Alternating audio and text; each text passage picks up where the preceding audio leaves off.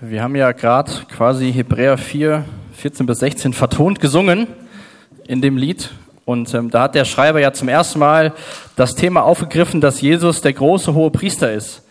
Und ähm, ich hatte jetzt gerade in der Zeit nochmal Johannes 17 gelesen und Jesus betet da in Johannes 17, in Vers 17, über die Jünger, mach sie durch die Wahrheit zu Menschen, die dir geweiht sind. Dein Wort ist Wahrheit. Das ist echt der Wunsch für diesen Gottesdienst, dass wir durch Gottes Wort zu Menschen werden, die ihm geweiht sind, ihm nachfolgen. Und ähm, das auch heute in diesem Text aus. Ihr könnt gerne eure Bibeln aufschlagen in Hebräer 7. Schauen wir uns den Rest des Kapitels an, 7, 11 bis 28. Wenn ihr keine Bibel dabei habt, die Verse werden auch hier vorne auf der Leinwand mitzulesen sein. Aber auch da müsst ihr vertrauen, dass ich es richtig geschrieben habe. Von daher, eigene Bibel ist immer von Vorteil zu sehen, wie dieses Thema Jesus, der hohe Priester, auch, glaube ich, wunderbar passt zu letzter Woche, als der Alex hier war und über Jesus als den guten Hirten gepredigt hat, zusammenpasst, dass wir wirklich Jesus in seiner ganzen Fülle immer besser verstehen und ergreifen. Und gestern Abend habe ich einen, äh, einen Satz gelesen, den finde ich sehr passend äh, für diese Predigt. Und zwar, ich lese ihn erstmal auf Englisch vor, weil so habe ich ihn gelesen und dann übersetze ich ihn für euch. Der hat gesagt, finishing well is seeing Jesus greater than when you started. Also im Endeffekt sagt er, erfolgreich am Ziel ankommen bedeutet, Jesus größer zu sehen als am Beginn der Reise. Dass in der Zeit, wo du Jesus kennengelernt hast, bis zu dem Tag, bis du ihm gegenüberstehst, dass du Jesus immer besser kennenlernst und mehr siehst, wie groß er ist. Finishing well is seeing Jesus greater than when you started. Das wünsche ich mir auch für diesen Text dass wir Jesus dadurch ein bisschen besser verstehen, dass ich dankbarer bin für das, was Jesus getan hat, wie er diesen Dienst des hohen Priesters für uns ja äh, übernommen hat und vor seinem Vater uns dient. Und das macht der Schreiber in diesem Kapitel 7. In den ersten zehn Versen ging es ja auch schon um diesen ähm, Priester, um diesen Menschen Melchisedek aus dem Alten Testament, wie er Abraham begegnet ist und wie da jemand eingesetzt worden ist, Melchisedek, der nicht so normaler Priester war, wie das im Gesetz vorgeschrieben war. Psalm 110, Vers 4 spielt auch heute eine zentrale Rolle. Da hat Gott selbst gesagt, der Herr hat geschworen und wird diese Zusage nie zurücknehmen. Psalm 110, Vers 4. Du sollst für alle Zeiten Priester sein, ein Priester von derselben priesterlichen Ordnung wie Melchisedek. Und so ist das heute die Fortsetzung von diesen Argumenten aus den ersten zehn Versen. Dass Jesus ein anderer Priester ist, wie die Priester der alten Ordnung, wie die Priester des levitischen Priestertums. Die Geschichte ging es ja auch vor zwei Wochen länger drum. Ähm, über diesen Melchisedek finden wir in äh, Genesis 14. Könnt ihr gerne nochmal nachlesen. Viel erfährt man nicht über ihn. Diesen Vers im Psalm 110 lesen wir dann die Geschichte und dann wird das hier im Neuen Testament wieder aufgegriffen. Melchisedek war so ein Bild für Jesus Christus im Alten Testament. Und dieses Priestertum, was Gott eingeführt hatte, hat ja bestimmte Voraussetzungen. Nur Leute aus dem Stamm Levi durften das machen, die Nachkommen Aarons, das war die Ordnung des alten Bundes im Alten Testament. Lesen wir ganz viel zu im Buch Levitikus, im dritten Buch Mose, was so die Aufgabe der Priester war, wie das alles aussah, wie eine Einsetzung erfolgte, wie das Opfer eines hohen Priesters einmal im Jahr auszusehen hatte, wird alles genau detailliert aufgeschrieben. Warum greift jetzt der Autor das auf und sagt im Endeffekt,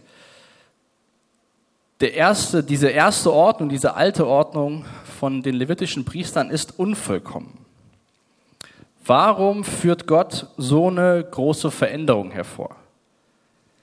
Dieser Text heute Morgen, den wir uns anschauen, der ist eigentlich, könnte man ihn einfach lesen und er erklärt schon genug. Darauf geht er ein in den Versen 11 bis 14. Warum Gott im Psalm 110, Vers 4 gesagt hat, du sollst für alle Zeiten Priester sein, ein Priester, derselben priesterlichen Ordnung wie Melchisedek. Diese Überlegenheit von diesem Priesterdienst von Jesus sehen wir in unserem Text heute Morgen. Wir können uns mal gemeinsam den ersten Vers, Vers 11 anschauen, wo wir diese Unvollkommenheit des äh, Priestertums von damals sehen.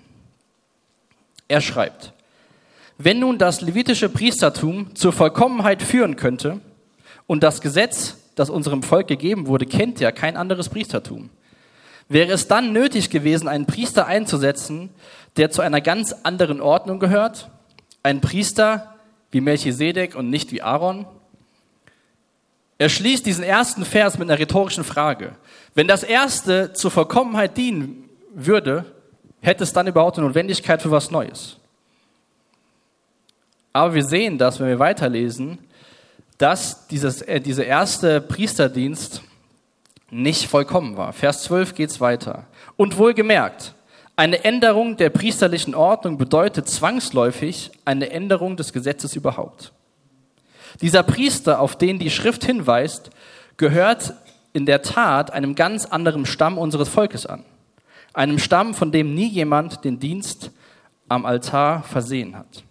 Denn wir alle wissen, unser Herr Jesus, unser Herr, kommt aus Juda. Und Mose hat nie etwas von Priestern aus diesem Stamm gesagt. Durch Jesus stellt Gott diese priesterliche Ordnung auf den Kopf. Es lag nicht daran, aus welchem Stamm Jesus kommt, welcher Nachkomme er ist, sondern Gott hat beschlossen, nachdem er dieses Priestertum eingeführt hatte, dass ein Priester kommen wird, der andere Ordnung ist, der von ihm selbst bestimmt ist. Offensichtlich konnte diese alte Ordnung, der alte Bund, Menschen nicht vollkommen machen. Er konnte sie nicht retten. Dieser Dienst des hohen Priesters, wo es die nächsten Wochen auch noch im Kapitel 8 und auch Kapitel 9 darum geht, was so diese Aufgabe von Jesus, dem hohen Priester, ist, im Alten Testament, einmal im Jahr hat der hohe Priester für die Sünden des Volkes Tiere geopfert. Aber das war keine Vergebung der Schuld, sondern nur wie eine Zudeckung bis zum nächsten Jahr, wo wieder am großen Versöhnungstag dieses Opfer notwendig war. Im Alten Testament lesen wir immer wieder davon, dass Menschen auf den Messias warten. Und die Judenchristen, zu denen dieser Brief geschrieben wird, wurde, kannten natürlich keine andere priesterliche Ordnung als das, was wir in den fünf Büchern Mose ähm, beschrieben bekommen. Sie kannten nur dieses levitische oder aaronetische Priestertum. Und dieser zukünftige Priester, kann ich mir gut vorstellen, dass die Leute damals dachten, der zukünftige Priester, der kommen wird, muss natürlich einer sein aus dem Stamm Levi, Nachkomme Aarons und so weiter und so fort. Aber es geht nicht um einen Nachfolger aus dem Stamm Levi. Es ist nicht so wie in England, da wusste der, der Prinz Charles, dass wenn was mit der Queen passiert, werde ich König. Einfach nur, weil ich Teil dieser Familie bin. Jesus ist nicht Priester geworden, weil er Teil der Familie war, weil er Teil vom Stamm Levi war, sondern Jesus ist eingesetzt worden von Gott, weil Gott sich dazu entschieden hat, es braucht einen Priester einer anderen Ordnung.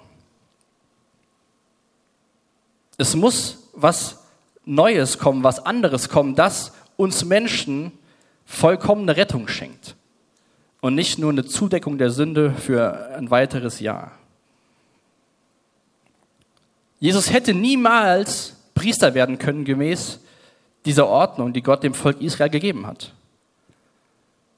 Er wurde und konnte nur Priester werden, weil Gott es bestimmt hat, weil Gott es mit einem Eid geschworen hat. Und dieser Eid, den hat Gott gesprochen, nachdem das System des levitischen Priestertums schon vorhanden war.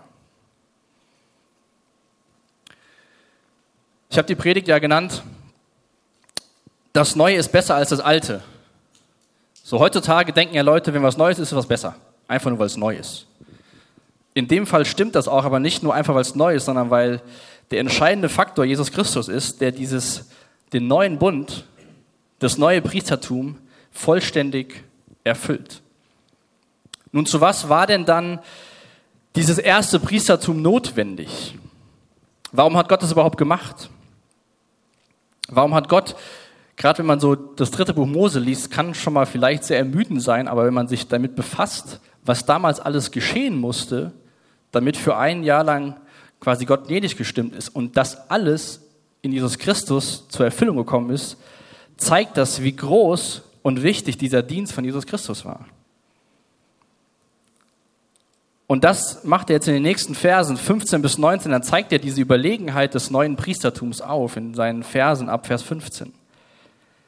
Er sagt, und noch viel deutlicher wird das Ganze, wenn wir uns klar machen, dass sich die Einsetzung dieses anderen Priesters, genau wie bei Melchisedek, nicht auf eine bestimmte, vom Gesetz vorgeschriebene Abstammung gründet, sondern auf die Kraft eines ewigen, unzerstörbaren Lebens. Das wird von jener Stelle in der Schrift bestätigt, an der es heißt, Psalm 110, Vers 4, Du sollst für alle Zeiten Priester sein, ein Priester von derselben priesterlichen Ordnung wie Melchisedek. Damit ist also die Ordnung, die früher galt, außer Kraft gesetzt, weil sie sich als ohnmächtig erwies und letztlich keinen Nutzen brachte.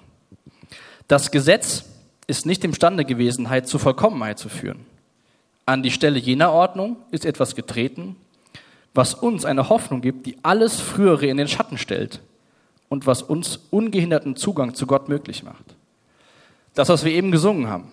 Durch Jesus Christus können wir mutig vor den Thron der Gnade treten. Hebräer 4, Vers 16.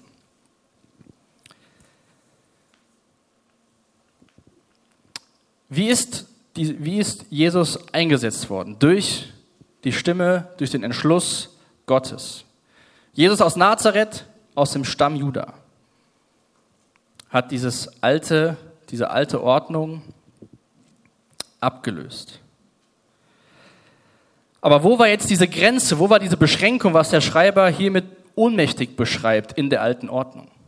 Ich meine, das war ja von Gott eingesetzt, das Volk Israel wusste genau, was es macht. Heutzutage wird das auch noch so gemacht. Ohnmächtig war es, hier steht ja in der neuen Genfer steht, er wies uns letztlich keinen und keinen Nutzen brachte. Ist schon eine krasse Aussage eigentlich.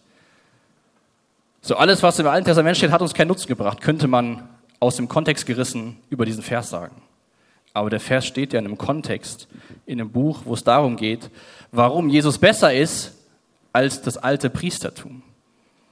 Das Gesetz, die alte Ordnung, das Priestertum damals konnte keinen Menschen retten. Das Gesetz ist ohnmächtig, dich zu retten. Das Gesetz ist sehr mächtig, dir einen Spiegel vorzuhalten, wie du dich verhältst, wer du bist und dir zu zeigen, wo was nicht stimmt. Aber es ist ohnmächtig, dich zu retten. Es war ohnmächtig, das Volk damals zu retten und es ist ohnmächtig, heute jemand zu retten. Melchisedek war einfach da, der hat keinen Anfang, hat kein Ende. Wie gesagt, da ging es vor zwei Wochen genauer drum, deswegen gehe ich nicht ganz so arg wieder auf ihn ein. Jesus hat keinen Anfang, Jesus hat kein Ende. Jesus ist immer da und was schreibt er hier in Vers 16? Warum ist Jesus, wie ist Jesus dieser Priester geworden, sondern auf die Kraft eines ewigen, unzerstörbaren Lebens? Bei uns in unserer Gesellschaft zählt es, wo man herkommt. Gehört man zu der Familie, hat man gewisse Vorteile. Gehört man dazu, hat man wiederum gewisse Vorteile. Kommen wir aus Deutschland, haben wir gewisse Vorteile gegenüber anderen Menschen. Von der Abstammung her ergibt sich schon mal so so ein Hoffnungsbild oder kein Hoffnungsbild für Menschen. Aufgrund von den Vorschriften, ich wiederhole mich, hat Jesus keine Hoffnung gehabt, Priester zu werden.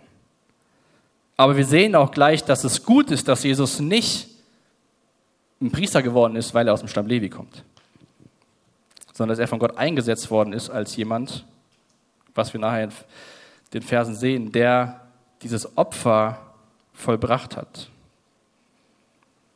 dann sagt er, dass an dieser Stelle von dieser alten Ordnung etwas getreten ist, was uns eine Hoffnung gibt, die alles Frühere in den Schatten stellt.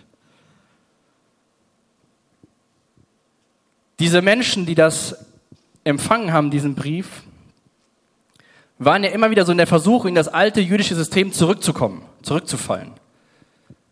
Sie haben sich, haben Jesus kennengelernt, sind Christen geworden, wie wir das heutzutage sagen, kamen aus dem Judentum, kannten das ganze Priestertum, wussten, was da los ist. Sie waren vertraut und mussten ganz neu diesem neuen Priester, diesem Jesus, neu Vertrauen schenken. Und das versucht er ihnen im Endeffekt durch diesen Text, durch diese Verse deutlich zu machen, zu sagen, hey, da kommt ihr her, so war das früher, aber das ist Jesus. Das will Jesus für dich tun, das hat Jesus für euch getan. Ihr habt eine Hoffnung bekommen. Verliert nicht den Mut und geht wieder zurück in dieses Judentum und macht diese ganzen alten Vorschriften, weil es ist ohnmächtig, euch zu retten.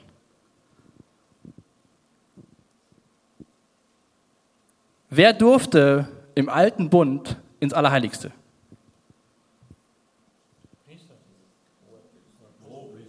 Der hohe Priester. Was haben wir eben gesungen? Was lesen wir in Hebräer 4, Vers 16?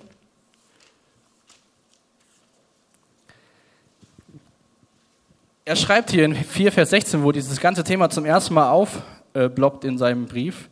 Wir wollen also voll Zuversicht vor den Thron unseres gnädigen Gottes treten, damit er uns Erbarmen schenkt und seine Gnade erfahren lässt und wir Hilfe bekommen, die wir brauchen. Wir dürfen uns Gott nahen durch Jesus Christus. Nicht nur eine Person einmal im Jahr mit einer Klingel am Fuß, bevor es passiert und man die wieder rausziehen muss. Diese Hoffnung ist Jesus Christus, das Evangelium, weil es genau das vollbringt, was die alte Ordnung nicht imstande war zu vollbringen. Erneuerung des Lebens und Rettung der Seelen. Wir dürfen uns, wir können uns Gott nahen. Nicht, weil wir so toll sind, sondern weil wir durch Jesus Christus gerecht gesprochen sind. Wie gesagt, die nächsten Wochen wird uns das ganze Thema beschäftigen, deswegen werde ich nicht alles bis ins Detail erklären damit ihr auch noch wissen wollt, wie es weitergeht nächste Woche, wenn der Manfred über Kapitel 8 predigt. Wir haben freien Zugang zu Gott bekommen durch diesen neuen hohen Priester, der von Gottes Eid eingesetzt worden ist. Da es Gottes Absicht ist, eine ewige Beziehung zwischen ihm und den Menschen herzustellen, musste noch ein Priestertum kommen, das diese Vollkommenheit bringen konnte. Durch das levitische Priestertum konnte dieses Ziel nicht erreicht werden. Die Menschen waren immer auf einen Menschen angewiesen, auf den hohen Priester, dass er seinen Dienst äh, verrichtet, jedes Jahr.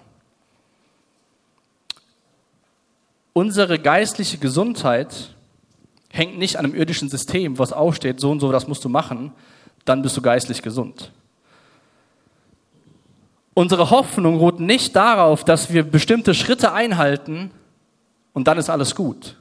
Dass wir sonntags in den Gottesdienst gehen, dass wir vorm Essen beten, was auch immer du dir dann auch hinzufügst, sondern unsere Hoffnung beruht allein darauf, dass Gott diesen Priester Jesus Christus eingesetzt hat, der uns dient. Unsere Hoffnung ruht auf dem Werk vom Kreuz. Und deswegen kann der Autor schreiben in Vers 19, dass es nicht schlecht ist, dass was Neues gekommen ist, sondern dass das Neue uns eine Hoffnung gibt, die alles Frühere in den Schatten stellt. All das, was die Leute vielleicht in ihrem Kopf hatten, was gut wäre, wieder zurückzugewinnen, diese Gewohnheit, das Bekannte, das, das Opfersystem, all das stellt Jesus komplett in den Schatten. Jetzt sagst du vielleicht gut, ich habe nicht zu Zeiten des äh, alten Bundes gelebt, ich musste nicht mich auf einen hohen Priester verlassen. Was hat das mit mir zu tun 2023? Ich brauche kein altes Tempelsystem, ich war eh nie im Tempelsystem drin. Ich lebe nach der Auferstehung von Jesus Christus, ich weiß, was er getan hat.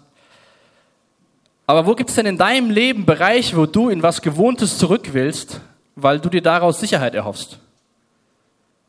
Auch in Bezug auf deine Nachfolge und auf dein Glauben. Als Gott das Volk aus, der, aus Ägypten befreit hat in der Wüste, mussten sie Gott vertrauen. Sie hatten nichts Bekanntes. Sie wussten nicht, was der nächste Tag bringt. Aber Gott hat sie versorgt. So Beziehungen funktionieren nicht nach dem Schema F. Jesus kann dir was ganz anderes sagen, was für dich am nächsten Tag wichtig ist wie mir. Natürlich gibt es gewisse Bereiche, die uns alle vereinen, was wir tun können, um ihm nachzufolgen. Aber ich weiß ja nicht, welche Entscheidung du in deinem Leben zu treffen hast in Bezug auf die Nachfolge von Jesus Christus.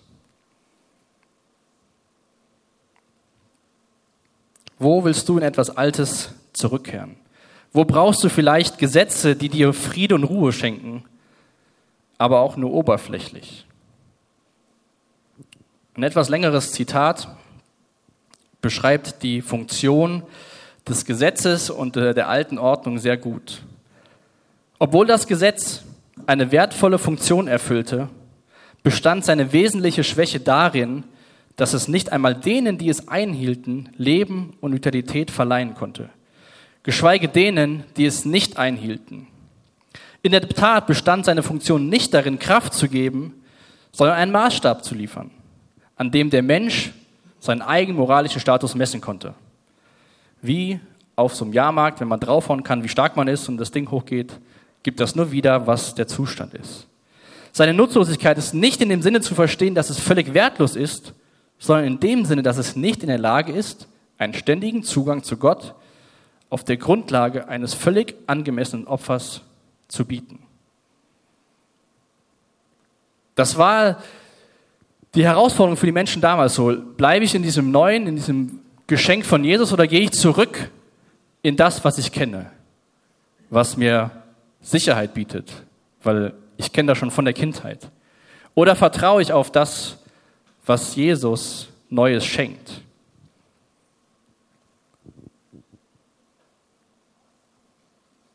Diese neue Ordnung, dieses neue Priestertum ist in der Lage, einen ständigen Zugang zu Gott auf der Grundlage eines völlig angemessenen Opfers zu bieten.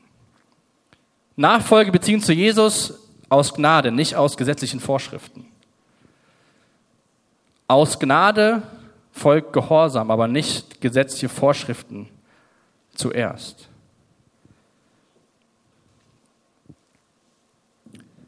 Und diese Überlegenheit, über der es in diesem ganzen Text geht, sehen wir ganz besonders in den nächsten Versen 20 bis 22.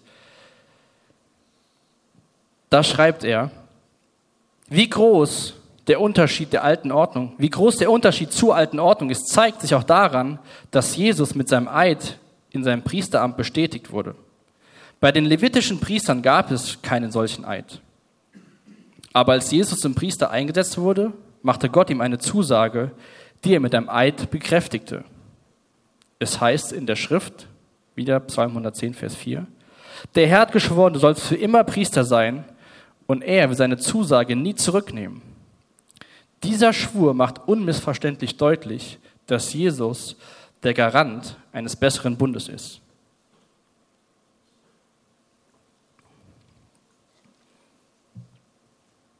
Gott hat geschworen, dass Jesus für immer Priester sein soll.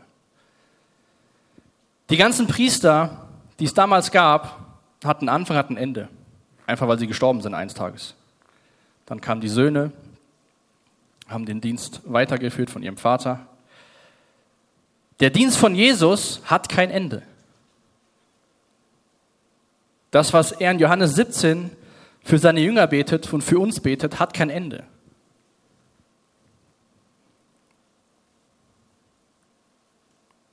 Dieser Messias, dieser Priester, der kommen sollte, ist ein ganz anderer Priester, einer, der immer bleibt. Wir haben eben gesungen, dass Gott treu ist. Gott hat es geschworen. Wie sollte er das jemals zurücknehmen, dass Jesus kein Priester mehr ist?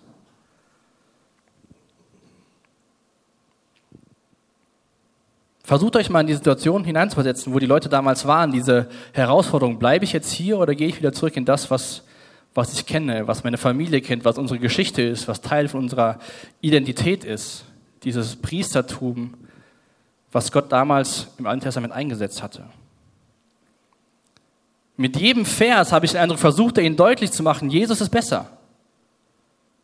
Lass das Alte los und schau auf Jesus und vertraue ihm.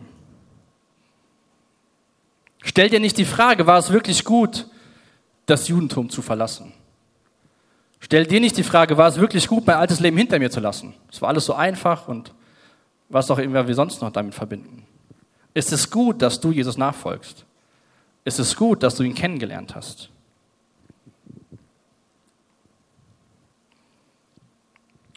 Und ich glaube, oftmals, zumindest geht es mir so, vergisst man so die Wichtigkeit von Jesus in seinem Leben als Nachfolger. Jesus ist oftmals so ein, so ein netter Bonus zu dem schönen Leben, was wir auf der Erde haben. Und dann haben wir den Vorteil über anderen Menschen, wir haben ja noch Jesus, wenn irgendwas passiert. Aber Jesus will ja nicht nur so ein, so ein Zusatz sein, wenn mal irgendwas ist, sondern Jesus will alles für uns sein.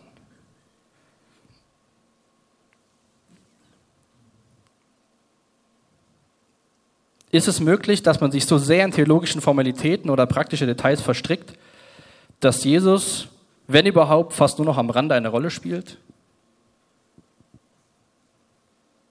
Jesus ist so viel besser als das, was wir alles kennen. Auch was die Leute damals kannten, wo sie so schwer von lösen konnten. Das braucht was, diese Nachfolge. Das braucht auch von uns ich sag mal, Anstrengung, das zu machen, ihm nachzufolgen. Das passiert nicht von, von alleine. Aber das Gute ist, dass es ja nicht an uns liegt, dass es funktioniert, sondern an ihm. Dieses Wort, was hier steht mit Garant in Vers 22, kann man auch mit Bürger übersetzen und wurde damals normal nicht verwendet, wenn es um Bündnisse ging, sondern eher war das ein juristisches Bild. Dieses Wort Garant oder Bürger bezog sich auf eine Person, die für die Position oder die Bemühungen eines anderen bürgte und dabei selbst ein Risiko einging. Jesus ist der Bürger dieser Verheißung des neuen Bundes. Jesus ist der Vermittler, das kommt auch in Kapitel 8, dieses neuen Bundes. Er ist die Garantie des neuen Bundes, nicht dein Verhalten und nicht deine, deine Frömmigkeit. Jesus ist der Garant. Unsere Hoffnung ruht nicht darauf, was wir alles gut können, sondern darauf, was Jesus getan hat und dass er durch Gottes Wort eingesetzt worden ist, für immer Priester zu sein. Als ich diese Verse gestern Abend nochmal gelesen habe, ist mir ein Lied eingefallen. Und ich will das jetzt mal machen, dass wir das gemeinsam singen. Ich werde nicht singen, keine Sorge. Aber das Lied kennen bestimmt sehr viele von euch. Das heißt, welch ein Freund ist unser Jesus? Und wenn wir das jetzt gemeinsam singen, führt euch mal vor Augen, in welchem Kontext wir dieses Lied singen, wenn wir uns damit beschäftigen, dass Jesus der bessere Priester ist, der ewig lebt und uns immer dient.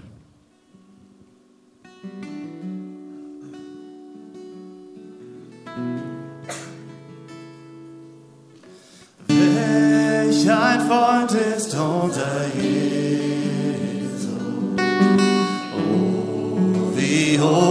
Hoch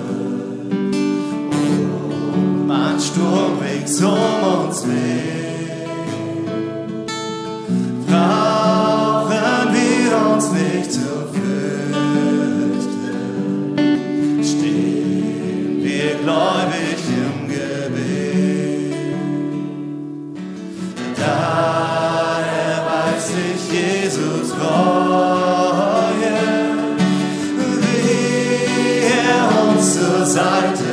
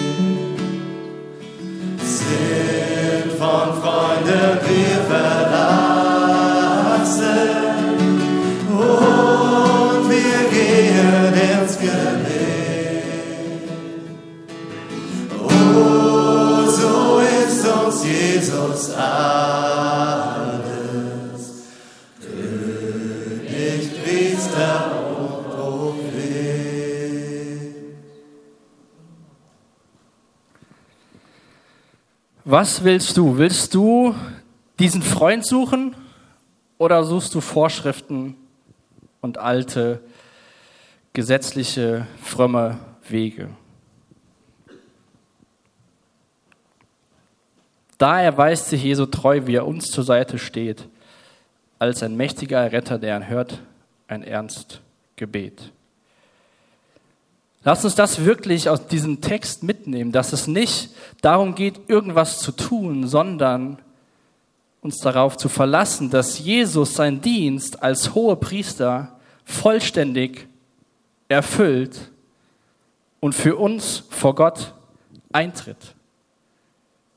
Dass er nicht wie damals die Priester erstmal sich selbst reinmachen mussten durch ein Opfer, dass sie überhaupt diesen Dienst für das Volk erledigen konnten, sondern dass er selbst das Opfer ist. Und jetzt vom Vater sitzt und für uns betet. Ihr könnt euch gerne mal heute Nachmittag oder vielleicht, wenn ihr euch in der Woche mit euren Kleingruppen trefft, dieses Johannes 17 mal durchlesen das hohe priesterliche Gebet, was Jesus betet für sich, für seine Jünger und für die, die wir ihm nachfolgen durch das Wort der Wahrheit. Wieso sollten wir, wieso, wieso kommen wir Menschen immer wieder in Versuchung, davon wegzugehen? Wir sind nicht besser wie die Juden damals, nur weil wir nicht im alten Bund gelebt haben. Aber unser, unser fleischliches Wesen mag den alten Bund, weil da gibt es genaue Vorschriften, an die ich mich halten kann. Wenn ich das mache, dann ist alles gut.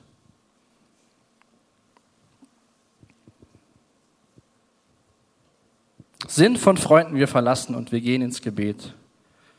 Oh, so ist uns Jesus alles, König, Priester und Prophet.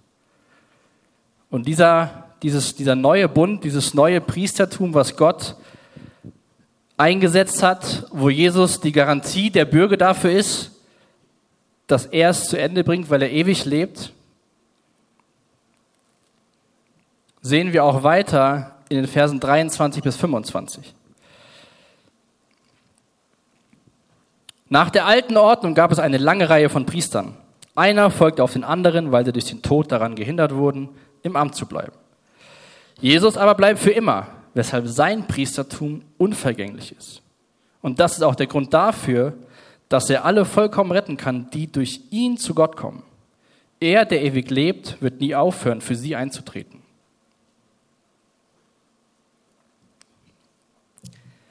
Der Unterschied ist nicht nur, dass Gott Jesus eingesetzt hat, sondern der Unterschied ist, dass Jesus ewig lebt.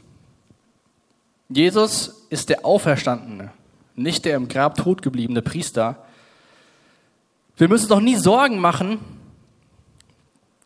Vielleicht versuchen wir das mal. Ihr wart damals im Volk Israel und es gab einen hohen Priester, den fandet ihr richtig gut. Und dann ist er gestorben. Und da habt ihr vielleicht euch Sorgen gemacht, wer wird denn als nächstes hohe Priester? Kann er das auch so gut machen? Habe ich auch da so. Das brauchen wir bei Jesus nicht. Jesus ist immer da. Er ist immer der gleiche, gestern, heute und für alle Zeit. Er ist eingesetzt von Gott, dieses, dieses Priestertum zu erfüllen. Das wird sich niemals ändern.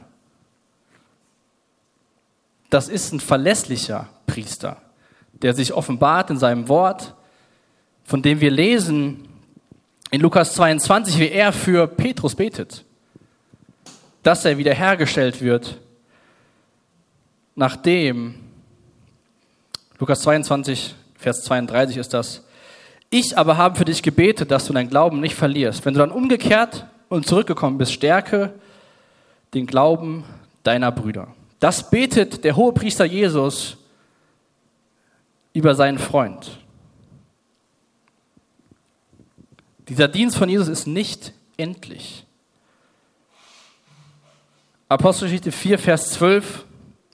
Bei niemand anderem ist Rettung zu finden unter dem ganzen Himmel, ist uns Menschen kein anderer Name gegeben, durch den wir gerettet werden können. Er ist der Grund dafür, dass er alle vollkommen retten kann, die durch ihn, durch Jesus Christus zu Gott zu Gott kommen. Nicht du mit deinen leeren Händen kannst sagen, Gott, ich bin so gut, nimm mich auf und dann helfe ich dir, die Welt zu retten, sondern danke Gott, dass ich durch deinen Sohn zu dir kommen kann und ich gerettet werde.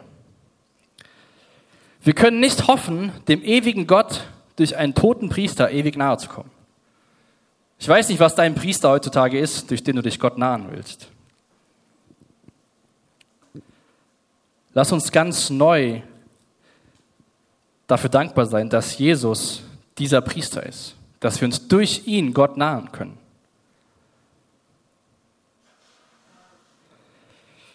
Jesus ist in der Lage, alle zu retten, die durch ihn zu Gott kommen. Das ist die Vollkommenheit, die dieser neue Bund, diese neue Ordnung, das neue Priestertum schenkt. Alle zu retten, die durch Jesus zu Gott kommen. Wie ist das bei dir? Bist du durch Jesus zu Gott gekommen? Oder stehst du immer noch da in deinem Alltag und versuchst Gott klarzumachen, wie gut du bist und dass er dich mal aufnehmen sollte? Die Rettung, die im Namen Jesus zu finden ist, finden wir, wenn wir selbst uns aufgeben. Und nur sagen, er allein kann retten. Nur durch seinen Namen finde ich Rettung. Und nur durch den Namen Jesu und durch sein Werk am Kreuz, seine Priesterschaft, kann ich vor den gerechten Gott treten. Das wollte der Autor diesem Menschen deutlich machen, wie viel besser Jesus ist als dieses alte System.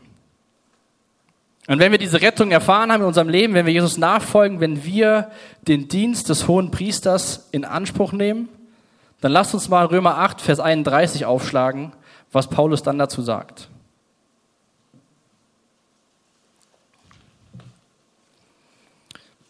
Römer 8, Vers 31. Was können wir jetzt noch sagen, nachdem wir uns das alles vor Augen gehalten haben? Gott ist für uns. Wer kann uns da noch etwas anhaben? Er hat ja nicht mal seinen eigenen Sohn verschont, sondern hat ihn, hat ihn für uns alle hergegeben. Wird er uns dann zusammen mit seinem Sohn nicht auch alles andere geschenkt werden? Wer wird es noch wagen, Anklage gegen die zu erheben, die Gott erwählt hat? Gott selbst erklärt sie ja für Gerechte. Ist da noch jemand, der sie verurteilen könnte? Jesus Christus ist für sie gestorben, mehr noch, er ist auferweckt worden und sitzt an der rechten Seite und tritt für uns ein. Er, aus unserem Predigtext, Vers 25, er, der ewig lebt, wird nie aufhören, für sie einzutreten. Wo hast du Bereiche in deinem Leben, wo du unter falscher Anklage stehst? Wo du dir vom Teufel vorwerfen lässt, was du alles falsch gemacht hast? Wo du denkst, damit kann ich nicht zu Gott kommen, weil ich bin, bin verloren. Ich habe versagt. Gott ist für uns. Wer kann uns da noch etwas anhaben? Wer wird es noch wagen, Anklage gegen die zu erheben, die Gott erwählt hat, die gerettet sind, die auf den Dienst des hohen Priesters Jesus Christus vertrauen? Er, der ewig lebt, wird nie aufhören, für dich einzutreten. Ich aber habe für dich gebetet, dass du dein Glauben nicht verlierst. Wenn du umgekehrt bist und zurückgekommen bist, stärke deinen Bruder im Glauben. Jesus will nicht, dass du unter falscher Anklage stehst. Der Teufel will das. Der will dir Bereiche bewusst machen, wo er dir sagt, da kriegst du nichts hin. Dann entfernen wir uns von Gott. Deswegen stell dir mal die Frage, gibt es solche Bereiche in deinem Leben? Und dann will ich dich echt ermutigen und einladen, das im Gebet vors Kreuz zu bringen. Zu sagen, Jesus, ich vertraue, was dein Wort sagt dass du alles für mich bist und dass du am Kreuz alles vollbracht hast und dass, wenn ich in dir bin, keine Anklage mehr stehen bleiben kann vom Teufel. Und dann schließt er sehr glorreich dieses Kapitel 7 ab in den letzten drei Versen und zeigt nochmal ganz kompakt die Vollkommenheit dieses neuen hohen Priesters auf. Hebräer 7, Vers 26 geht es natürlich um Jesus. Ein solcher hoher Priester war genau das, was wir nötig hatten. Einer, der durch und durch heilig und ohne jede Schuld ist und an dem Gott nichts auszusetzen hat. Einer, der sich grundlegend von uns sündigen Menschen unterscheidet und dessen Platz hoch über dem höchsten Himmel ist. Wir, du und ich, hatten Jesus nötig. Zuvor ab Hebräer 4, 14 bis 15 in diesem Abschnitt ging es darum, dass Jesus völlig Mensch geworden ist.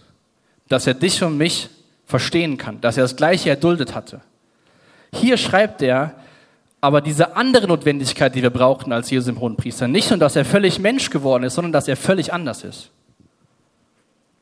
Dass er heilig ist und ohne Schuld. Wo Gott nicht sagen kann, da und da hast du am 16. Juli 2019 um 8.35 Uhr hast du das und das gemacht. Diesen Moment gibt es nicht in dem Leben von Jesus. Ja, er war Mensch, ja, er wurde versucht, aber er hat jeder Versuchung standgehalten. Er ist heilig und ohne jede Schuld.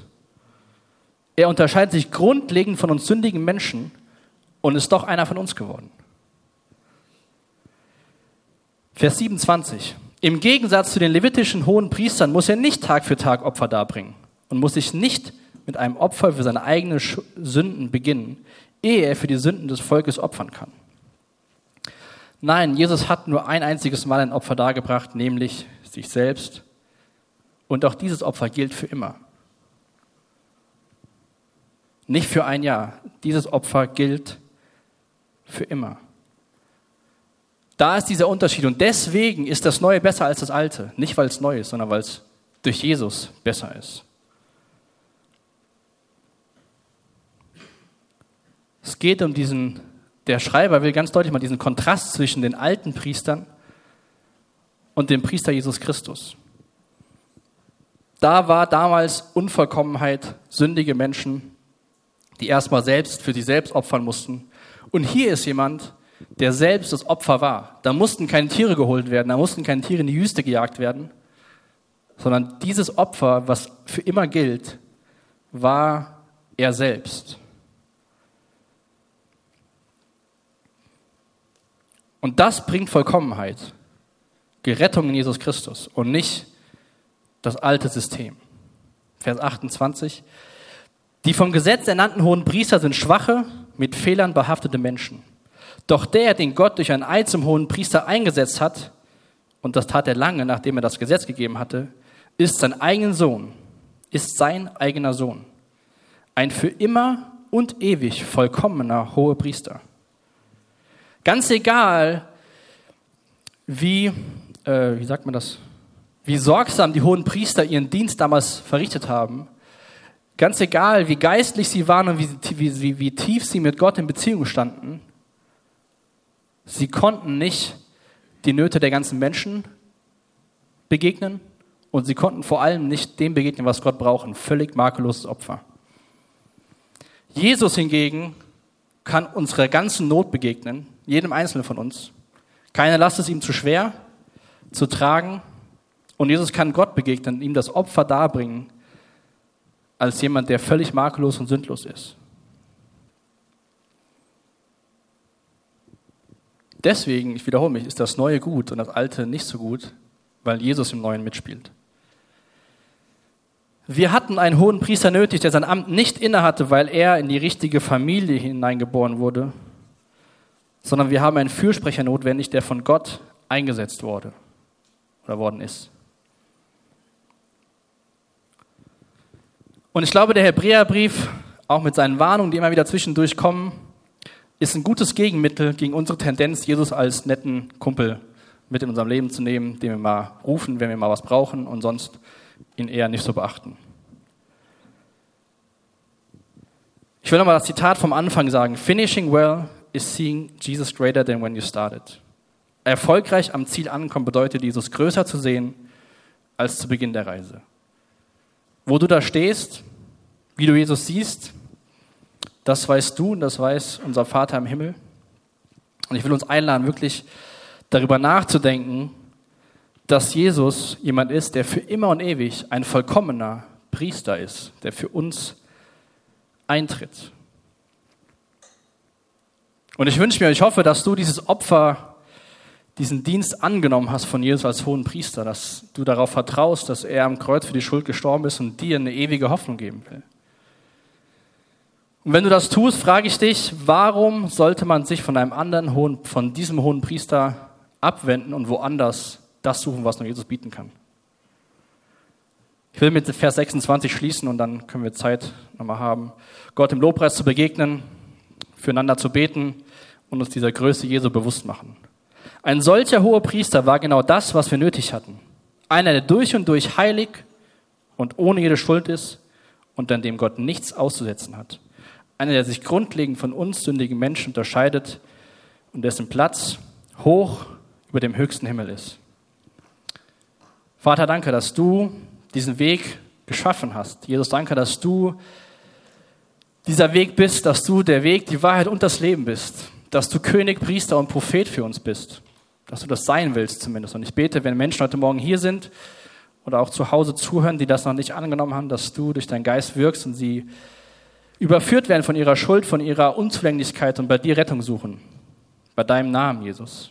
Und ich danke dir dafür, dass du für immer und ewig der gleiche bist, dass du dich nicht veränderst, dass du vollkommen bist, dass du vollkommen gut bist und dass du würdig bist, die Anbetung von uns zu erfahren, nicht nur mit unseren Lippen am Sonntagmorgen, sondern durch unsere Taten im Alltag. Und dazu bitte ich dich, dass du uns dazu befähigst, mit dem Wissen, dass du für uns eintrittst und für uns betest.